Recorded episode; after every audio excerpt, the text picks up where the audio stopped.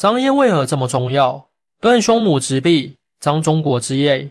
甘肃省的形状像一支杠铃，两头宽，中间狭。张掖就位于这个中间位置。汉武帝时期，霍去病连续突击河西走廊的匈奴，浑邪王率众投降，封为若阴侯，食邑一万户。汉朝在陇西、北地、上郡、朔方、云中五郡治蜀国，号为吴蜀国，安置四万余匈奴将卒。后来二十余万匈奴部族也陆续从河西走廊赶来，无数国生生不息，一直为汉朝提供源源不断的兵源和战马。这五个蜀国相隔数百里，彼此之间逐渐生疏，利于汉朝统治。蜀国周边一般都水草丰茂，世人有目。汉朝置蜀国都尉。驻兵管辖，日后征战西域，汉朝会频繁调动蜀国的匈奴骑兵。河西走廊，这里地广明溪，水草以畜牧，牛羊骏马为天下饶。河西走廊通西域，隔绝羌人，阻断匈奴。汉朝先后设酒泉郡、张掖郡、敦煌郡武威郡，合称河西十郡。匈奴失去河西走廊，筑个肠道，使我祁连山，使我六出不翻息，使我燕之山。使我妇女无颜色。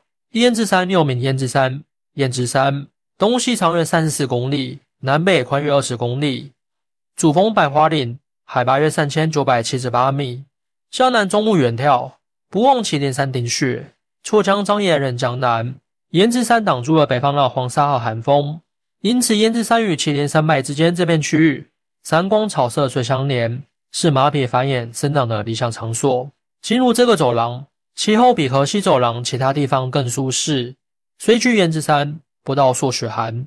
河西四郡从东往西依次是武威郡、张掖郡、酒泉、敦煌郡，合计领三十五个县，减去了三十万内迁的匈奴诸部，增加从中原迁入的人口有七万一千二百七十户，二十八万零二百一十一人。张掖郡首府立登领十县，有二万四千三百五十二户。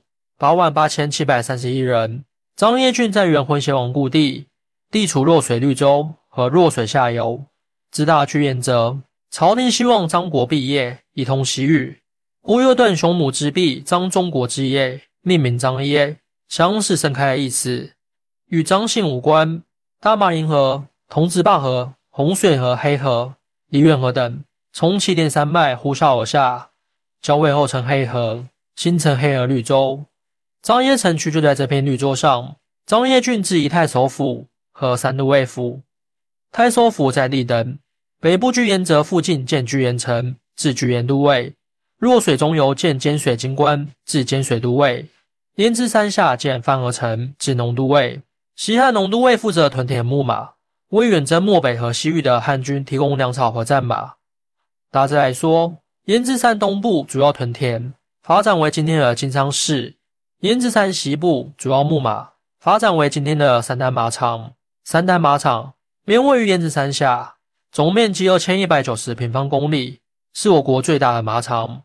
盛夏时节，在雪山映衬下，蓝天白云，草原碧绿，花海如潮，把酒临风，纵马驰骋，令人心旷神怡，顿觉天地之博大和心灵之静美。三丹马体型匀称，粗壮结实，雄健彪悍。耐出世，适应性良好，速度和持久力居优，是驮乘用的良计。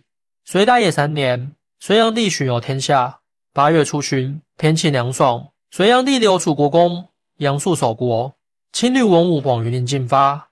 一时海内富庶，百物丰美，宫帐器皿皆极其奢侈。隋新军士五十余万，战马十万余匹，辎重粮草陆续到千里不绝。一路上龙旗蔽日，风盖遮天，乘车似水，御马如胶。到了晚上，隋炀帝登高一望，见灯火相接，连阴数百里，就像天上列星一般。隋炀帝每到一处，均献贡献的食物特产堆山塞海而来，炀帝便召群臣览山川之胜，饮酒赋诗取乐。隋炀帝西巡至河西走廊，驻壁燕之山，高山望去博雅，义乌的土屯社。及西域二十七国的国王、使者都在道旁拜谒，盛况空前。西域各国以强为尊，见隋朝兵甲之盛，十分畏服，齐声切呼万岁。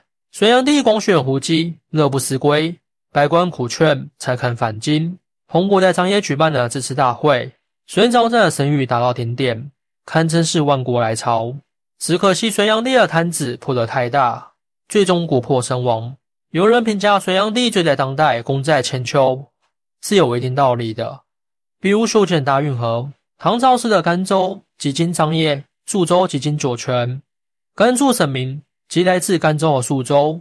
欢迎大家一起来讨论，你的支持是我更新的动力。更多精彩内容，请关注半点听书。